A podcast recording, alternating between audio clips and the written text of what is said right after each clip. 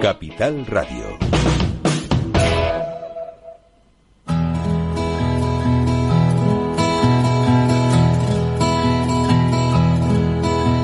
Comienza la caja de Pandora. Al verte sonreír. Al verte sonreír. Un programa especialmente dedicado al mundo de la discapacidad. El niño que ayer fui. El niño que ayer fui. En Capital Radio La 10, cada semana hablamos de aquellas personas que por una causa u otra han llegado a ser dependientes. El miedo no vendrá y así sabrás lo bello que es. Lo presenta y dirige Paula Romero. Caen Caen Bueno, pues aquí estamos como toda la semana.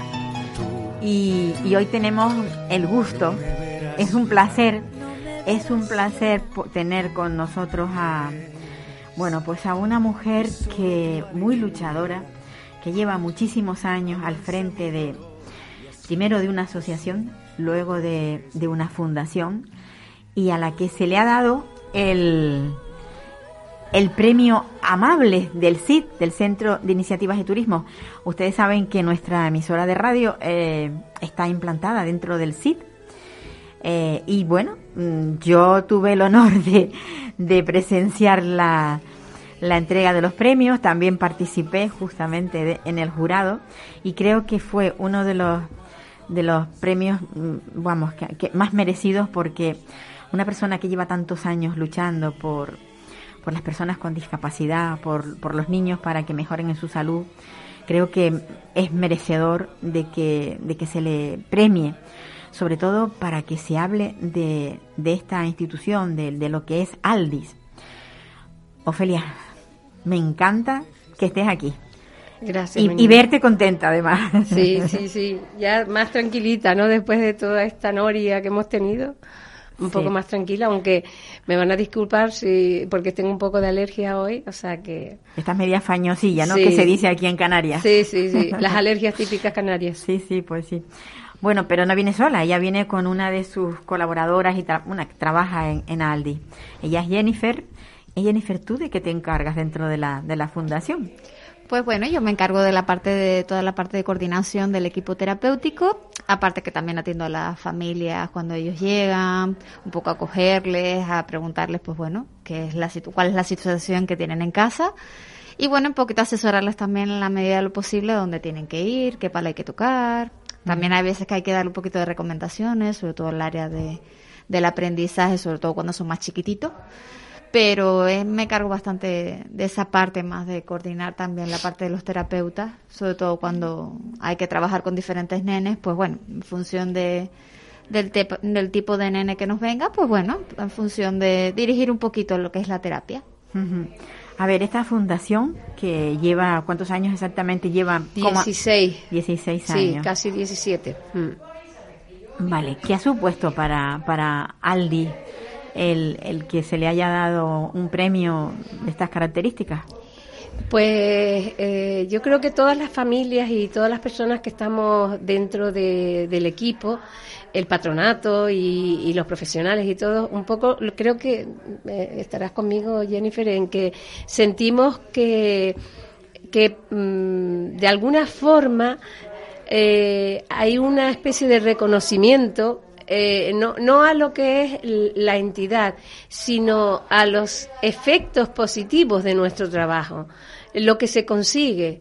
Entonces creo que un poco nosotros nos sentimos diciendo, bueno, pues eh, mira, es algo, es un premio importante, mm, la verdad nos nos, ha, nos ha hecho sentir muy bien, o sea, el premio este. Aldi, durante todos estos años, eh, la meta es la de conseguir que las personas, o sea, los niños que nacen con algún problema, eh, salgan adelante. Mm, ¿Con cuántas enfermedades nos encontramos dentro de, esta asociación, fundación? Pues muchas, muchas. Está eh, nosotros lo que lo que sí decimos, mira, hoy en día eh, hay un que yo también me gusta. Últimamente estoy muy suelta y me gusta hacer llamamiento a todo el mundo, ¿vale?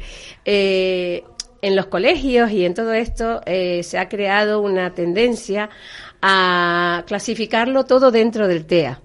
y no todo es TEA. No, por ¿sabe? Eh, hay muchas variedades. Está el retraso madurativo, trastorno del desarrollo, TDAH, incluso TEL, trastorno del lenguaje, trastornos de las emociones. Hay un montón de síndromes diferentes que, que, eso es lo que se recupera si tú le pones las terapias eh, a tiempo y las adecuadas. O sea, porque tampoco vale ponerle, ah, no, a todos le vamos a poner esto, eh, pedagogía, o a todos le vamos a poner esto. No, no.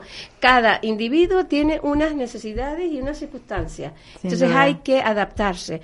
Y eso es lo que ha sabido mm, acoplar muy bien el equipo nuestro y sobre todo Jenny que tiene muchísima visión de, de todos estos temas y, y, bueno, es lo que venimos haciendo. O sea, pero enfermedades infantiles hasta tartamudez hemos tenido. Trabajamos con síndrome de Down, trabajamos con TDAH, autismo, eh, déficit de atención. Y niños que tampoco tienen diagnóstico, perdona que te interrumpa, pero que al final no es solo importante el diagnóstico, porque el diagnóstico al final siempre se queda como en el papel, la parte burocrática, el tema de las ayudas, y bueno, y eso es importante, pero que también nos vienen niños que simplemente pues tienen un problema de aprendizaje, pues o bien derivado por una circunstancia sociocultural, incluso. Efectivamente, o simplemente, pues bueno, que el niño no detectan exactamente qué es lo que le pasa y al final pues resulta que es que tiene falta de gafas y nadie se ha dado cuenta. Y, puede pasar y al final no es un diagnóstico como tal, sino simplemente pues es analizar un poquito lo que es las dificultades del aprendizaje en sí. Estudiar al chico en, particular, porque lo que decías tú, Ofelia, mm, lo que no se puede hacer es dar un diagnóstico generalizado y, y, y aplicar una terapia generalizada, sino tiene que ser individual. Cada, niño, bueno, cada niño, cada adulto, siempre que se quiera trabajar con alguien, hay que ir a, ver eh, cuál, qué caso es y qué es lo que necesita. A mí me gustaría conocer eh, el equipo exactamente, eh, es un equipo multidisciplinar, eh, ¿qué componentes tiene?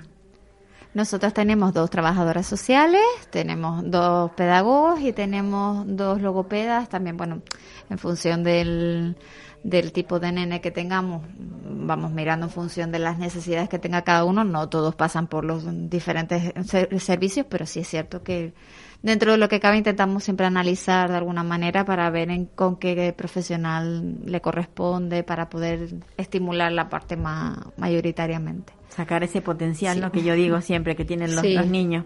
Luego tenemos también este integradora social, mm. eh, profesora de bellas artes para ocio y autonomía, porque tenemos también el programa de los grandes. O sea que tenemos unos nueve empleados en general. Yo la integradora social no termino de saber que, cuál es su misión.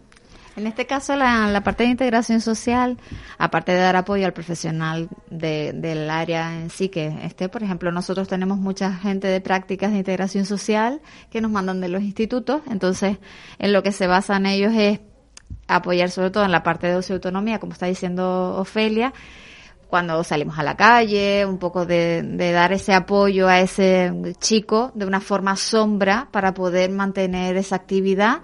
Y en la parte de las terapias, dar un poquito de apoyo a lo que es el profesional en sí en función de las actividades. Pues hay que preparar material, hay que mirar los objetivos a desarrollar. Entonces, bueno, dentro de lo que cabe, ayuda bastante a lo que es el terapeuta en causar bastante la, lo que es el área específica que vayas a desarrollar. Porque es que esa figura es bastante nueva. Sí. Por eso Igual que el terapeuta ocupacional, que es el... También. eh, el, el, antiguo terapia Doman es lo mismo, o sea que es un poco más sofisticado, como digo yo. bueno, que le han cambiado el nombre, pero lo dijimos que la, la, estimulación precoz y la, y la, la atención temprana. eh, es más o menos lo mismo, pero le han cambiado el nombre. Mm. Yo, y yo quería ir a la atención temprana.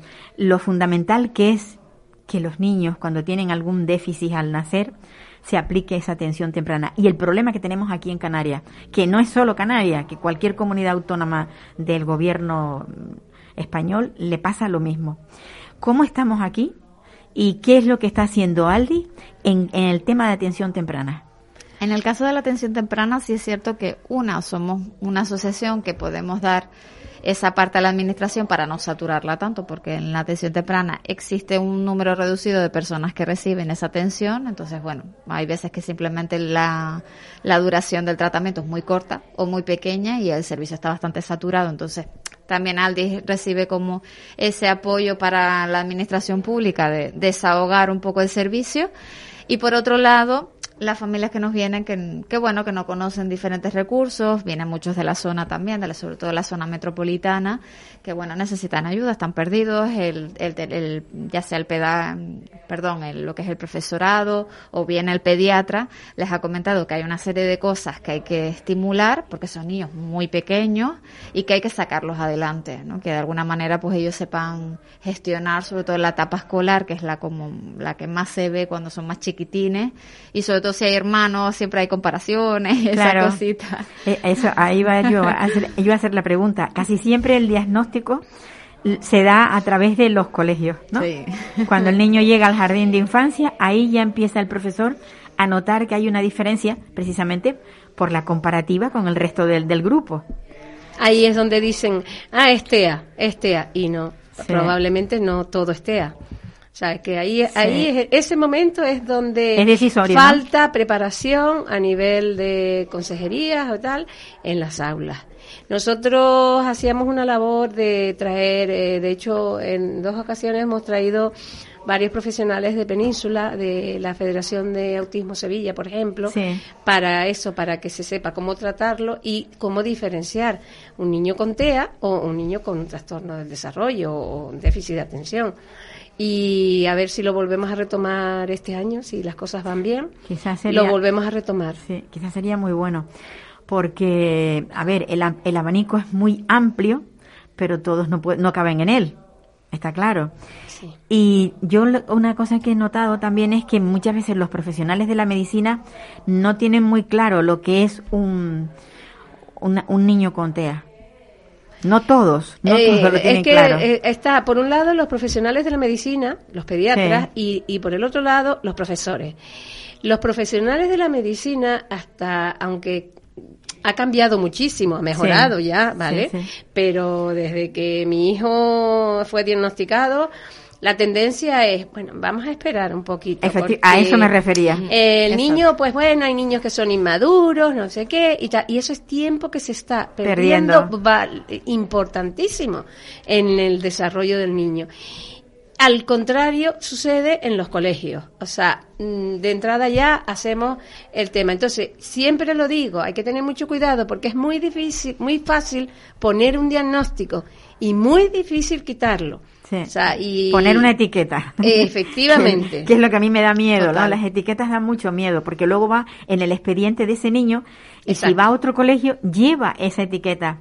No, y que además sí es cierto que el niño tiene que demostrar todo el tiempo que no tiene esa etiqueta, cuando realmente no, no sucede, porque bueno, al final los niños avanzan, van cambiando, Claro, claro. van evolucionando, van adquiriendo diferentes conocimientos, al final los niños van evolucionando y al final ese diagnóstico puede evolucionar a otra cosa. Entonces, el niño tiene que estar constantemente aparentándonos, sino demostrando, Demostrando que no. él no tiene eso y es muy complicado. Lo- el muy niño y los padres. Sí. Sí, sí, sí, sí, no, Sí. que al final mm, eso mm, marca, marca al, al crío. Entonces Sí. va, va de colegio en colegio y a lo mejor lo que tiene es algo totalmente distinto, pero ya le han puesto la etiqueta y no se la han renovado, por así decirlo, y sigue con ella. Ah, no, Entonces, nadie se atreve a hacer un diagnóstico diferencial, Paula.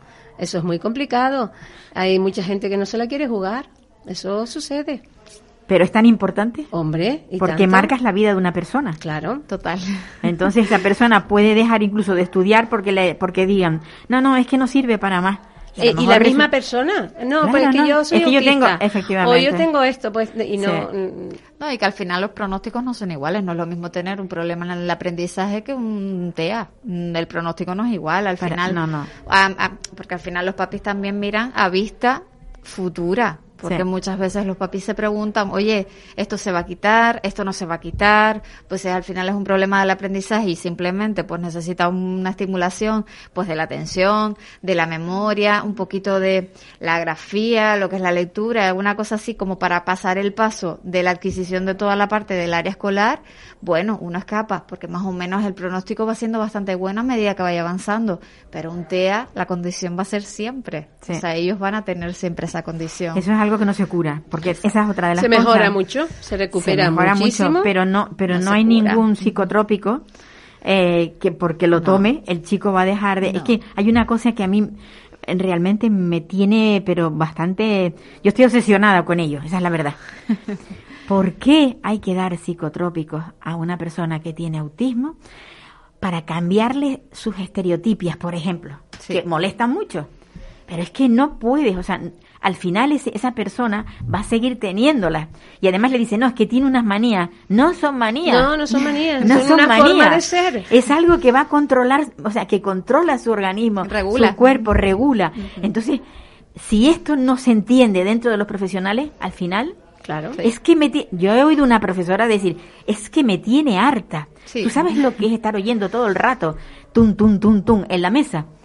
Digo, bueno, todo el rato no. Dice, sí, pero a lo mejor se tira media hora. Bueno, pero- y resulta que cuando termina la media hora está el crío súper relajado y tranquilo. A ver, Sí. no merece la pena que dé esos golpitos en la mesa que no le molesta a nadie. Mm. Y además, yo, Ese es el problema de la sociedad, que tenemos que aprender a aceptarnos unos a otros con Sí. nuestras diferencias y con nuestras manías y con tal, porque hay normo- personas normotipas que tienen unas manías que agüitas, ¿sabes? Que, mm, entonces tenemos que aprender a aceptarnos unos a otros con nuestras diferentes realidades. No, y que a Y- nivel social nos cuesta mucho, nos cuesta mucho tolerar una serie de cosas de la otra persona y es como mi madre, los primeros que tenemos que aprender de la sociedad y de normas sociales somos No, nosotros. no, ¿Y quién de nosotros no tiene manía? Exacto. ¿Quién de nosotros no está hablando y está con un bolígrafo en la mano dándole vueltas, dándole vueltas? ¿Mm? Sí, exacto. Eso, eso es una estereotipia, o no la es. Hombre, El, el, el problema radica cuando ya eh, esa estereotipia puede suponer un peligro para, para el niño, para el chico. Claro, pero Ahí hablamos- sí hay que controlarlo. Pero porque te moleste, entonces eh, en un aula o en un sitio, pues bueno, mm, hay también una cosa que se llama vocación. Sí. Y la, la vocación empieza por prepararte eh, con lo que vas a trabajar, informarte y aceptación. Porque Sí. me, me, me consta que a lo mejor un dentista todos los días no tiene el mismo humor para estar aguantando a la persona de no sé qué, o Con un la peluquero, tal. Pues esto es lo mismo, si eres profesor y estás trabajando en un aula en clave eh, y eres profesora de PT, pues tienes que eh, adaptarte a ese chico y además sentirte orgullosa de que cada día ese niño está avanzando. Eso valora, da más valor a tu carrera y a Pues tu sí. trabajo. Pues sí. Entonces, Vamos a hacer un inciso porque quiero llamar por teléfono a Vinita, desde control, que me, que me pongan con Vinita. Vinita Matani, porque es que mm, si no la llamo ahora no la, no la voy a poder localizar. El día, el día 12 de, de este mes se celebraba el, el día del, del donante de médula ósea.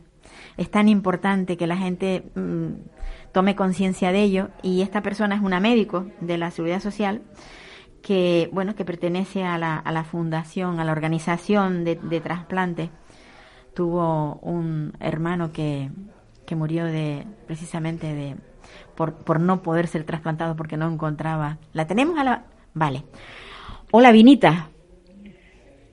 Hola. Hola, Paula. Hola. Bueno, yo, yo Sí. estaba contando y diciendo que, que bueno, que Vinita Matani eh, pertenece a la Organización de, Nacional de, Tra- de Trasplantes de Médula Ósea y que tu lucha viene mm, ocasionada eh, ya como, no como médico, sino ya como, como, como familiar de alguien que murió precisamente por no haber tenido a tiempo un, un- un trasplante. ¿Es cierto? Bueno, eh, eso es así. Yo soy médico y bueno, me dedico a temas de investigación en el Servicio Canario de Salud.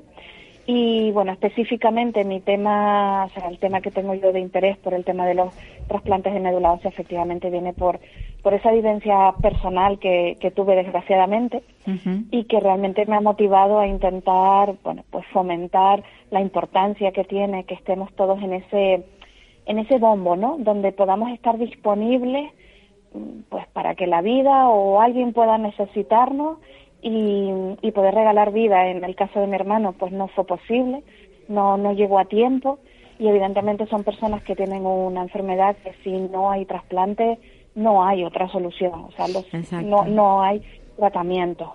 Hay una cosa que mm, casi siempre eh, los profanos pues no, no tenemos, desconocemos. Cuando se habla de un trasplante de, médula, o sea, mejor dicho, de donar médula, es algo que no es doloroso, que no es cruento, que mm, exactamente cómo es, para que los oyentes tengan un poco de, de conocimiento en el tema.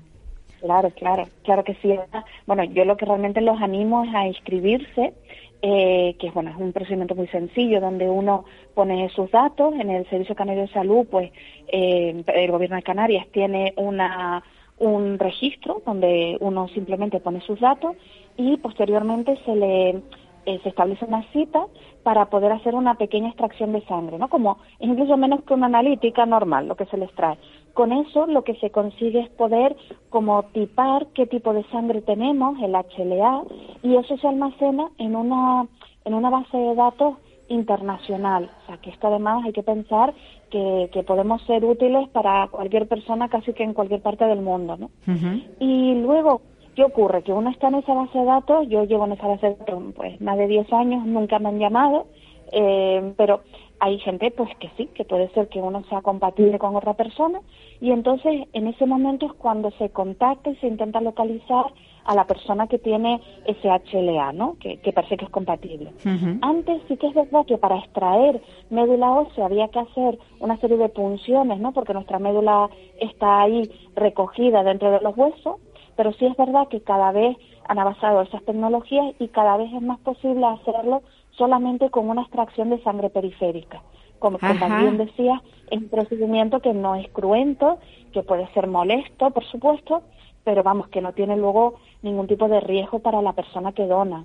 Entonces, bueno, incluso yo siempre animo a la gente a que se registre, que, que esté allí y, bueno, igual no te llaman sino dentro de 10 años, incluso tu propia situación de salud puede variar, por lo que igual no puedes donar, también puede ocurrir, y también pueden cambiar tus circunstancias y por supuesto uno puede decidir, decidir en ese momento pues lo que lo que quiera hacer porque eh, a ver esto no es como los donantes de sangre que la sangre se almacena esto tiene que estar el paciente siempre tiene que estar en perfectas condiciones para cuando sea requerido para esa donación cierto exactamente mm. Exactamente. Ahora solamente se hace esa pequeña analítica, es para poder tiparte y que estés en esa base de datos, pero luego igual no te llaman nunca, o si te llaman, entonces sí que hay ese procedimiento. Que, que, bueno que normalmente se hace en los hospitales de referencia y que ni siquiera pues tienes que trasladarte no eh, en ese momento además cuando se hace uno el registro también eh, te puedes quedar con la tranquilidad de que les van a dar mucha más información y aclarar todo tipo de dudas. O sea que que no pensemos que es que tengo que donar ahora algo o me van a hacer un procedimiento ahora que me preocupe sino que en caso de que hiciera falta es cuando se plantea esa, ese, ese procedimiento. En los requisitos fundamentales hay un rango de edad y sobre todo de salud dentro del, del, donante, ¿verdad? Exactamente. A día de hoy está ido variando con el tiempo, pero a día de hoy, bueno, pues se pide que la gente que se haga donante de nuevo esté entre 18 y 40 años y que tengan, pues, bueno, una, una buena salud en general, ¿no? Evidentemente podemos tener pequeños problemas de salud que pues que yo siempre digo, bueno, pues a lo mejor tienes la tensión alta, pero con un medicamento la tienes bien controlada, pues no pasa nada. Pero evidentemente si tienes un problema de salud grave, pues entonces en principio pues nos animarán precisamente a que no, no, no sea necesario que nos incluyamos en esa base de datos. Yo animo mucho a la gente joven, ¿no? Que, que bueno, que, que, es muy importante que estemos allí. Y, y creo que además es maravilloso lo que ha ido ocurriendo durante los años, y es que esa base de datos se ha hecho inmensa, inmensa. O sea, ahora es muy, muy, hay muchas probabilidades de encontrar un donante, algo que antes era muy, muy difícil. Bueno, pues ya hemos avanzado. Yo creo que la gente debe tomar conciencia de que en un momento dado, incluso eh, un familiar cercano puede necesitarlo. No, no es solamente por, para alguien lejano, ¿no? O sea, que en cualquier momento puede tener alguien cercano a quien pueda donarlo. Y eso también Mira, yo te cuento, el, mi hermano, o sea, de un día para otro fue el diagnóstico, o sea, empezó con unos síntomas que eran muy leves, un catarro, no se sabía bien lo que era, y a los cuatro días estaba ingresado dándole la primera dosis de quimioterapia porque, porque si no se lo hubiéramos dado, o sea, hubiera fallecido. Entonces, son enfermedades, sobre todo en gente joven, que puede ser muy aguda, que aparece casi de la noche a la mañana en muchos casos, sí. y que nos puede pasar a cualquiera, como tú dices, ¿no? A cualquiera en nuestro entorno.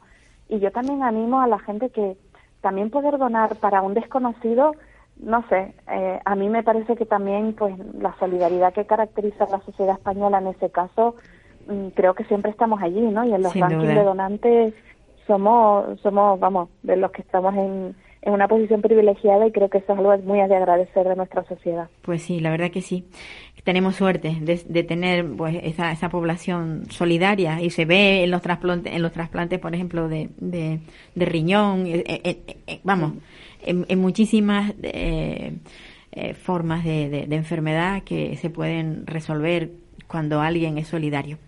Pues Benita, muchísimas gracias por recordárnoslo, que teníamos que haberlo hecho el día 12, que era cuando se, cuando se recuerda, sí. pero bueno, yo creo que en cualquier momento de- del año hay que recordar que, que hay personas que nos necesitan y que con una simple extracción de sangre podemos ayudarles y, y bueno, y ahí estamos, ¿no? Ya te digo, yo es que el día 12 de diciembre es el aniversario de la muerte de mi hermano y ese día es como que necesito hacer algo y quizás, Pues pues bueno, esto para mí es un, un tiempo bien dedicado ese día y en su memoria y en la de mucha gente que, que no ha tenido esa oportunidad, ¿no? Que como él sí, lo perdió. Pues nada, un abrazo, Vinita. Gracias por estar ahí y por, y por estar siempre recordándonoslo.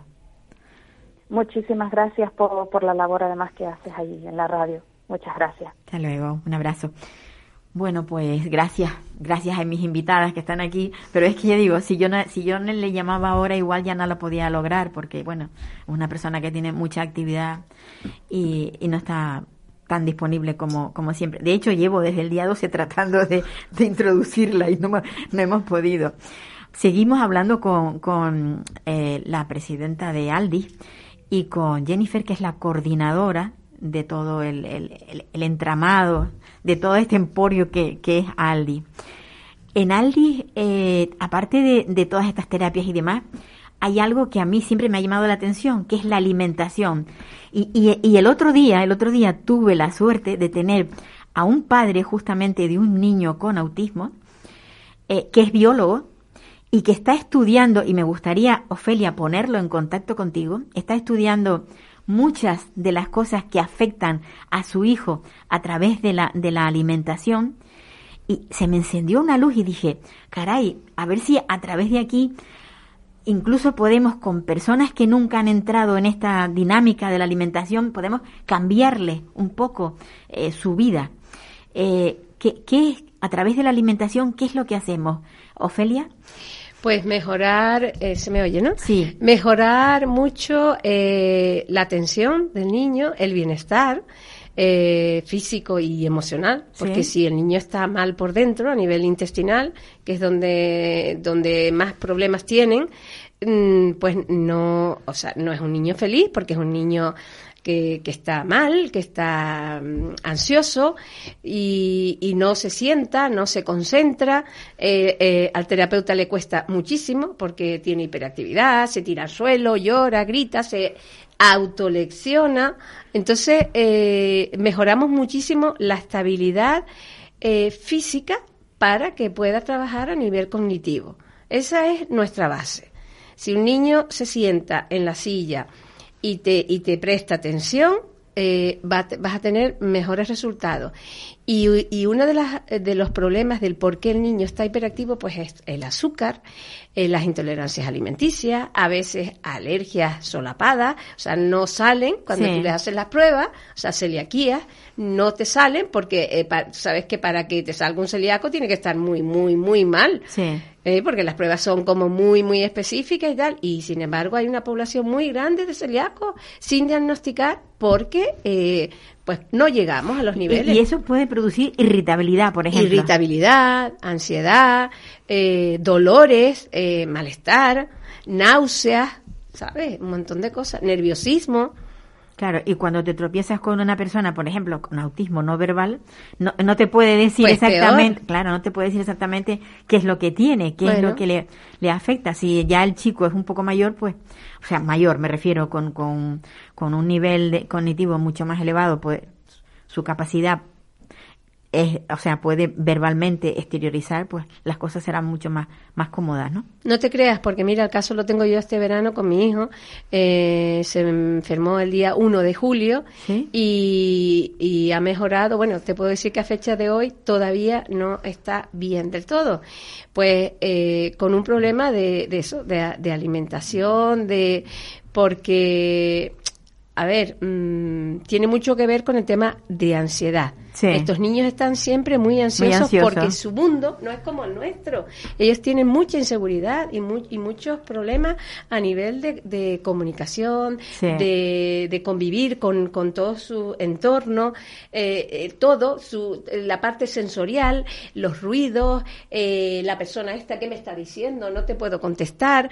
Entonces es un mundo de estrés constante, constante. Entonces eh, eso les puede llevar a tener un colon irritable o trastorno funcional. Los médicos y los digestivos sobre todo saben de lo que hablo, ¿vale? Eh, son, te hacen todas las pruebas, habidas y por haber, y tus órganos todos están bien, pero resulta que tú estás malo, tienes ganas de vomitar, tienes sudoración, tienes mm, pues diarrea o estreñimiento, pero es eso el problema. Entonces tienes que darle una alimentación, una nutrición muy, muy estricta y, y muy especial para lograr que ellos estén bien. Entonces, desde incluso desde pequeñito, esos niños ya tienen lo que se les llama el reflujo típico de, de los bebés, Sí. que son intolerancias, por ejemplo, a la lactosa, que es muy difícil si los padres no saben y, y- y los médicos no, eh, no, no son informados por el padre de que, de que tiene eso, pues no saben y no le hacen las pruebas. Claro. Entonces- ¿Y qué, y, qué, y qué hacemos? Imagínate, están los niños ya en el colegio y están eh, pues comiendo eh, en el comedor. Hmm. Esos niños están condenados a no comer en comedores. Porque, porque, no, porque no creo que en los colegios hagan unas dietas especiales para determinadas. Las hacen, por ejemplo, mm, y no siempre, para la diabetes, por ejemplo. No, y para ya los celíacos también ya Y hay, y ya, ya hay comida sí. sin gluten, incluso en los catering y todo esto ya se hace comida sin gluten. En, en casi todos ya, imagínate que en los supermercados y en todas partes, imagínate aquí, Hiperdino, eh, Sí, que- todos, todos, todos tienen ya alimentación sin gluten. Cuando yo empecé no había nada. No había nada. Cuando, yo empecé no había nada y era carísimo, nadie te creía. A mi hijo me lo echaron de un colegio por yo pedir la comida sin gluten. Eh, luego también lo mismo, yo quería llevarles la comida y también me impedían que yo les llevara porque no, porque tenía que comer. Pues no, lo traes al comedor o pagas los 36 euros porque tu hijo eh, hay que darle de comer. Bueno, unos problemas. Ahora ya eso está mejor. Ha mejorado, pero bueno, falta Todavía, muchísimo todavía, todavía hay mucho que caminar. No, Es que Jennifer mueve la cabeza como diciendo, bueno, bueno, Hay algunos, hay Sí. algunos colegios que todavía que todavía están un poco remisos, ¿no? No por nada, sino porque encima también es cierto que nuestros niños, muchos de ellos tienen hipersensibilidad a, a las texturas, Sí. entonces de por sí hay algunos que no comen sólidos o que solo comen molido, entonces bueno, hay colegios que un comedor es sota, caballo y rey y si te lo comes Ese bien y si no pues nada. no, no, no vas, no vas a estar aquí, Exacto. no vamos a estar haciendo cosas raras con, Efectivamente. contigo. La verdad que es terrible, ¿no? Porque yo creo que siempre hay que contemplarlo todo. Ya que estamos tratando de contemplarlo en, en- en el tema de, de, de la enseñanza, porque no lo podemos dirigir también a los comedores, evidentemente. Sí, es que todavía está como muy, aunque se ha avanzado muchísimo el tema del TEA y el tema de todas estas cosas está un poquillo verde, sobre todo a nivel sensorial y a nivel nutricional, ¿sabes? Eh, creo que las dos partes son importantes y todavía cuesta diferenciarlo en los centros escolares y aunque ya los pediatras también ya están más concienciados, pues todavía falta mucho camino. Entonces nosotros lo que hacemos es asesorar a los padres y ponerlos en contacto con el especialista profesional médico, por supuesto, sí, colegiado, sí, sí. adecuado, para que eh, se haga en paralelo, eh, se lleve el tema nutricional en paralelo al tema de terapéutico cognitivo, ¿sabes? Bueno, entonces eh, eh, Aldi, que no es un colegio, sencillamente es un, un lugar, una asociación, un- una fundación que acoge a todas estas personas con estas dificultades mm, funciona mm, después del colegio. O sea, el niño va al colegio y las terapias, pues como el que va al, conservatorio a estudiar música, allí van a, prepararse a nivel cognitivo, eh, bueno, a ampliar conocimientos y esas terapias pues lo que hacen es mm, facilitar, digamos, la, la labor incluso de los profesores en ocasiones, ¿no? Sí, nosotros tenemos siempre mucha coordinación con, con el profesorado. Sí, es muy necesaria porque al final el niño pasa la mayor parte de su tiempo, mm, básicamente de su vida, porque se tiran, hay veces seis horas, siete horas dentro de un colegio. Entonces nosotros intentamos siempre coordinarnos con los profes tres veces al año mínimo, porque hay veces que necesitamos necesitamos ese feedback, necesitamos coordinarnos por dónde vamos todos y de alguna manera ir todos en el mismo camino para que ese niño algún día no nos necesite. Ajá. Y Jennifer, tú como coordinadora, ¿a veces recibes llamadas de los colegios? Sí. Para que, para un poco estar asesorados, qué es lo que hacemos. Cada vez hay más, es más, justamente esta mañana no solo es de coles, sino es de centros infantiles. Cada vez están más concienciados que necesitamos esa coordinación, pero porque realmente la idea es trabajar todos a una, de alguna manera, para poder conseguir el mismo objetivo inicial o posterior, que de alguna manera a ese niño le permita salir en su vida, pero cada vez mucho más el, el interés, el llamarnos, o incluso pues nosotros les derivamos a los papis que, que necesitamos esa coordinación y los propios padres nos ponen en contacto con esos colegios. Bueno, y para terminar ya, yo creo que este, este premio, que no es monetario, habrá, sido un espaldarazo. Y, y, bueno, yo sé que Aldi ha pasado un mal momento de tipo económico, porque eso le pasa a casi todas las asociaciones y fundaciones que tienen que vivir de dinero estatal, pues no llegan cuando deberían, ni en cantidad ni en tiempo. Bueno, ¿cómo está ahora mismo Aldi? ¿Ha superado ese bache? ¿O todavía está la cosa ahí mm, media? Gracias a, muchas entidades que conocen nuestro trabajo desde hace muchísimos años, eh, pues sí, eh, hemos pedido y hemos tocado en la puerta y, hemos recibido pequeñas ayudas. No es que nos resuelvan el problema, pero sí no nos dejan morirnos, no, no nos rescatan de ahogarnos. Eh, está, aún, está, muy bien eso, sí, nos rescatan de ahogarnos. Exacto. Mm, aún estamos esperando eh, respuesta por parte del gobierno, mm, de tanto de servicios sociales como, como del gobierno canario. Y hay personas en el gobierno muy, muy buenas personas, por decirlo así, y estamos esperando eh, las visitas de esas personas y creemos que nos pueden ayudar muchísimo. Pero de, políticos que van a ver cómo funciona Aldi. Sí. Eh, mm, esperemos que, como dije el otro día en el Parlamento, eh, se tenga muy en cuenta el tema de los conciertos, sobre todo a nivel de nóminas de los terapeutas, que están trabajando para, para un colectivo que es importantísimo en la sociedad y que, y que tienen el mismo derecho que, que otras, o sea, que todos. O sea, yo no digo ni que una asociación ni una fundación sea mejor que la otra, sino que todos seamos igual. Sí. Igual. Y que se cambien las bases, o se hagan los conciertos, o se haga algo. Pero esto hay que solucionarlo. Nos quedamos con eso, Ofelia, con que todos tienen unos mismos derechos y que lo que no se puede es obviar y olvidar los derechos de, de las personas cuando tienen estas necesidades.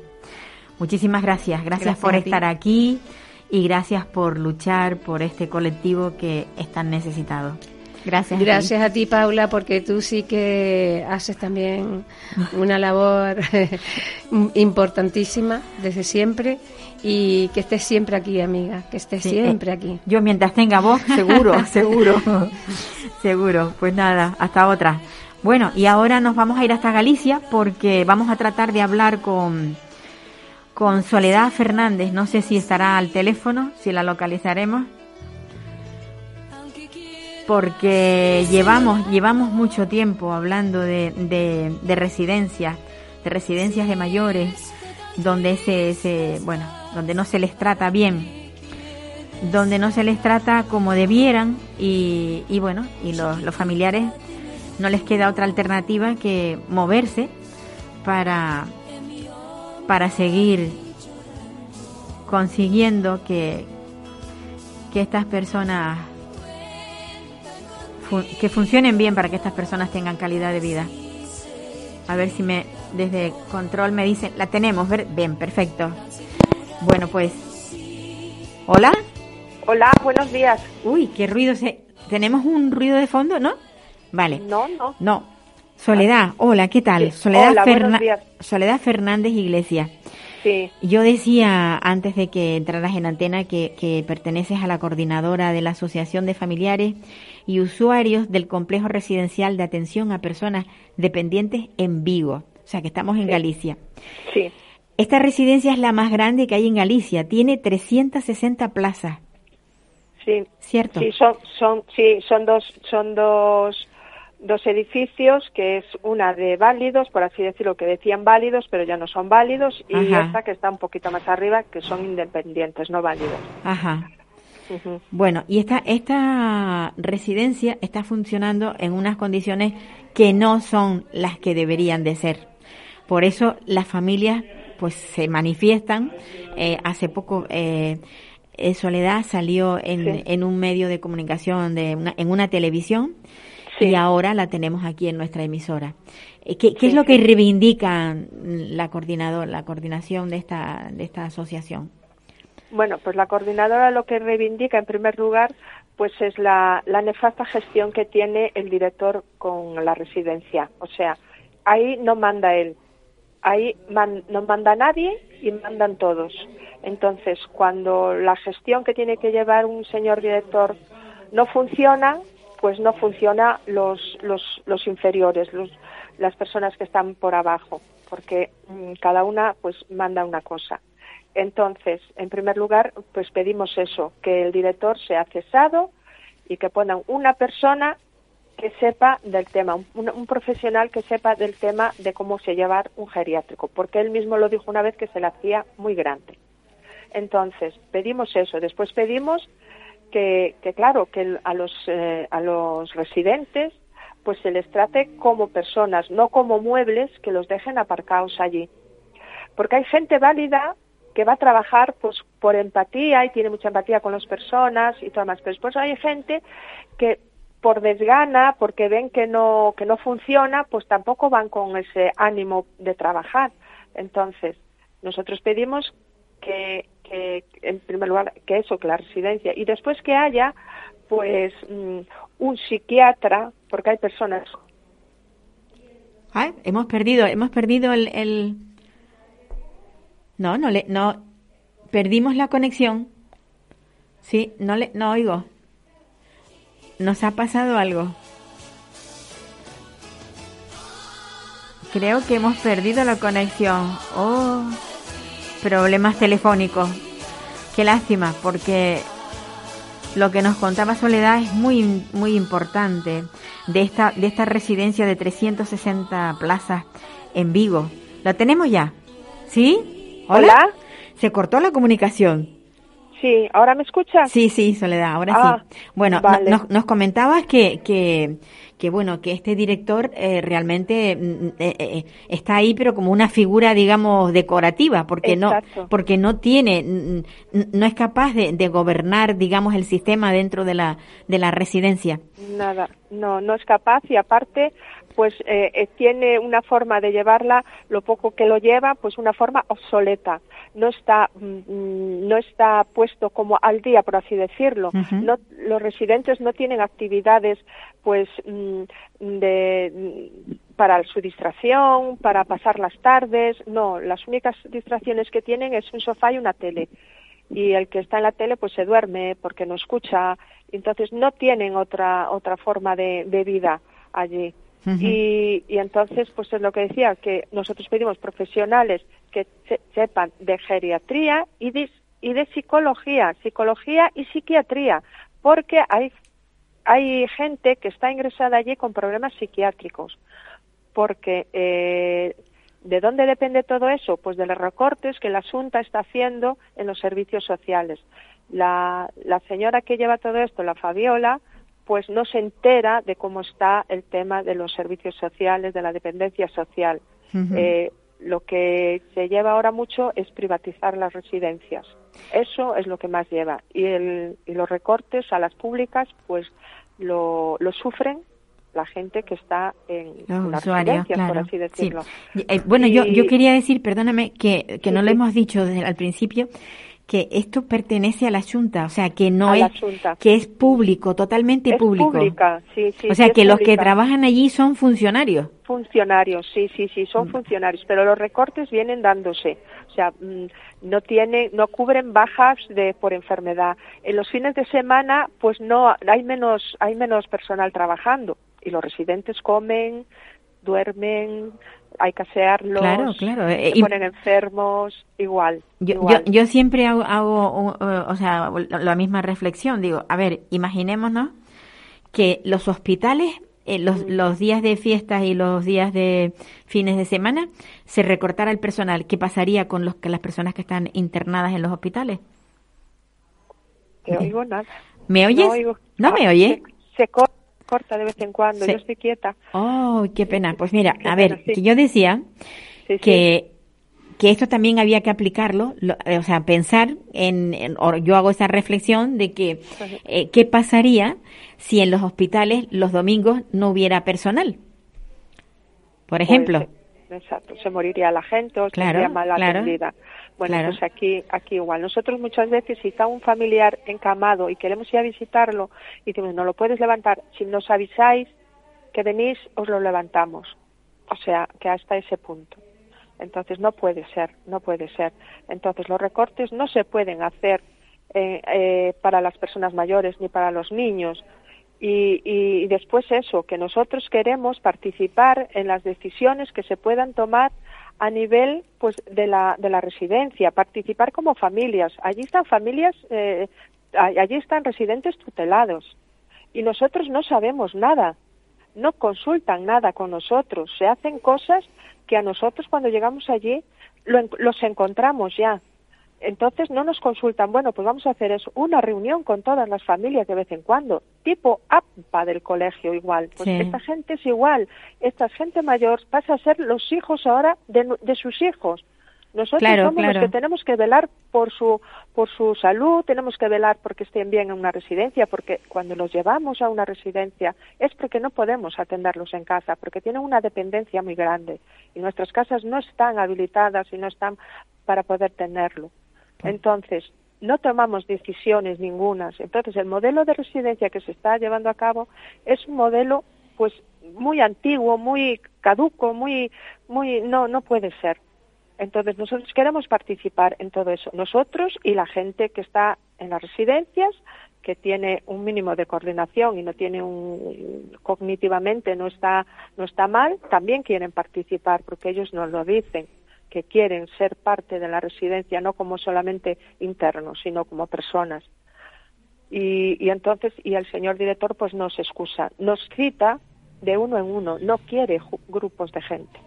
O sea, no quiere que haya, con, eh, digamos, que, que, os conozcáis y que, y que podáis, digamos, hablar de, lo, de las necesidades que hay dentro de la residencia. Exacto. Y aparte, tenemos eh, en el libro de reclamaciones, ponemos nuestras quejas, nuestras denuncias, y hay 200 reclamaciones que no se han visto a la luz del día. Y parte de los trabajadores también han puesto reclamaciones. Y, y, están como que no se sabe dónde está. No sabemos dónde están esas reclamaciones porque las esconden pues mm, la Consellería de Bienestar Social o, lo que sea. Y, entonces yo fui una de las personas que llevé a, la residencia y en juzgados. Hace ahora un año precisamente cuando lo de Filomena me acordará porque fue el 31 de diciembre. Yo me fui a juzgada a denunciar porque ya no podía más ver lo que estaba viendo. Y entonces, pues eso, mm, no sé si es por falta de personal, si por falta de ganas. Yo pienso que hay gente muy válida en la residencia, muy válida, muy trabajadora, pero también hay gente que va pues con desgana, pues porque lleva muchos años y, y, están mal de la espalda o porque es un trabajo que ya les quema. Es un trabajo duro, es muy duro. Es un trabajo muy duro, hmm. entonces ya, pero es que cuando es un trabajo duro y estás trabajando con personas, o tienes que reciclarte o tienes que cambiar o, buscar, no sé, no puedes, no puedes. Entonces, ahí tenemos que estar todos a uno, todos a uno por nuestros mayores. Sí. Por nuestros mayores. Yo lo que a mí lo que me ha sorprendido es que hay un vídeo colgado por ahí eh, donde uno de los trabajadores se queja de que de que los familiares se hayan se hayan asociado para para hablar de las necesidades que hay dentro de, de la residencia. Esto es bastante curioso, ¿eh? Sí, esto es bastante curioso y él se llama defensor de los mayores. Y es más, yo fui una de las personas que cuando, mm, claro, porque yo no estoy a todas las horas ni todos los días en la residencia, porque tengo también una vida aparte. Y yo puse pues una serie de, mm, carteles pequeños para anunciar de la, de la manifestación, concentración, para exigir la dimisión y para exigir a, a la consejera de Bienestar Social, la doña Fabiola, para, para que mejore pues a él, así como yo las ponía, él venía por detrás y me las sacaba. y yo digo, pues si es una residencia pública, es un tablón público, no estoy insultando a nadie ni estoy, estoy pidiendo cosas, pues no, pues me las sacaba. Entonces, no sé a qué viene este señor y se dice defensor de, de los mayores. Pero bueno. La verdad es que yo yo cuando lo, he, visto el, el vídeo me he quedado me he quedado sorprendida. Sí, y los y las familias más aún. Más aún porque entonces ¿qué hacemos? Si tenemos el enemigo a las puertas y nos conoce a todas, porque es lo que dice, nada más verlos, que pedimos privilegios para, para cuatro familias. Pedimos los privilegios, no, pedimos que nuestros familiares sean atendidos y respetados como personas que son, como mayores que han luchado por nosotros, nos han dado todo y nosotros tenemos que darle ahora todo, todo. Yo, yo siempre digo que nadie se queja por gusto, porque no hay tiempo para ello, la verdad, para perderlo de esa manera. Y una cosa, Soledad, eh, ¿tú, qué tienes? Una, ¿Tú tienes un familiar dentro de la residencia? Yo tengo a mi madre de 88 años con un Alzheimer. Yo soy su tutora legal. y, y bueno, yo estoy velando siempre por ella y cada vez que veo algo que está mal, pues yo se lo digo y si veo que sigue, pues pongo reclamación, pongo reclamación y, te dice. ¿En algún momento has tenido miedo de reclamar por porque pensar en que pudiera haber represalias o algo en contra contra tu madre? Hombre, yo pienso que no. Yo yo he yo he reclamado siempre, pero contra mi madre creo que no, porque no lo veo. O sea, cuando estoy allí yo la veo que está bien. No sé cuándo no estoy. Ahora, contra mí sí. Ya me han cerrado la puerta en las narices. O sea, ¿no te han permitido entrar? No, no, no, me permiten entrar, pero tienen una sala ellas que le llaman el office, que están mucho. Entonces yo una vez estaba allí pidiendo una cosa, bueno, pidiendo, diciendo, mm, márquenme esta ropa de mi madre, y una salió, yo me quedé en la puerta y una, una, salió y cerró la puerta de las narices. Yo cogí, la abrí y entré otra vez, evidentemente. Si me dicen por qué entro, le digo que eso no es propiedad privada de nadie. Eso es una, yo no estaba haciendo. O sea, ¿ves? Que hay un poquito de tirantez. Claro, claro. Y de seriedad. Y fui a visitar a otra persona que estaba enferma, porque su, su hermana me dijo, si vas, le echas un, ves cómo está mi hermana que está en cama. Y fui y tuve a una auxiliar en la puerta viendo lo que hacía y dejaba. Vigilando. vigilándome. Ya le dije, no te la secuestran, ¿eh? A tu hermana no te la secuestran. Está muy bien protegida. Pues seguro. Entonces, ves, ves que estás que no es lo mismo que antes. Que, hay, que hay, hay, tirantes ¿no? en, el, en el ambiente. Sí, sí, de ciertas personas sí, de ciertos trabajadores sí.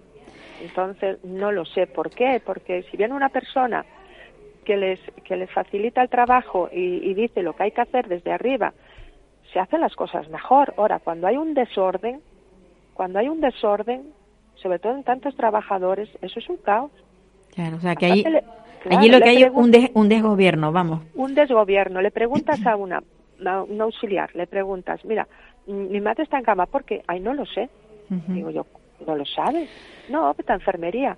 Pero si las auxiliares son las primeras que tienen que saber qué le pasa a esa persona, si tiene una escara, si tiene una fiebre, porque ellas son las que avisan mira, que tiene esto, mejor tenerlo en cama, o tiene, ellas son las primeras que, porque son las que están allí el día a día, todos los días, y las lavan y tal. Ay, lo del aseo, lo del aseo es increíble. Una persona que está encamada o que se levanta una vez a la semana, la duchan.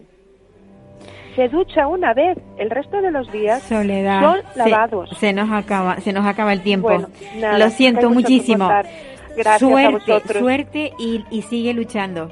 Sí, sí, por ellos, por ellos que lo merecen todo. Pues sí. Por Bueno, ellos. Muchas oyentes, gracias a vosotros. Se nos acaba el tiempo. Estaremos la próxima semana para hablar de, de muchas más cosas relacionadas con la discapacidad.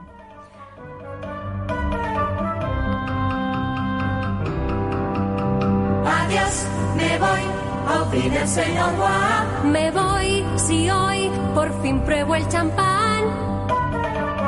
¿Puedo? No.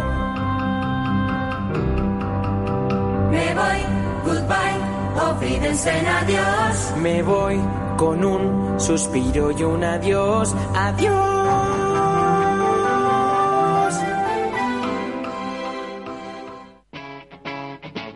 Capital Radio.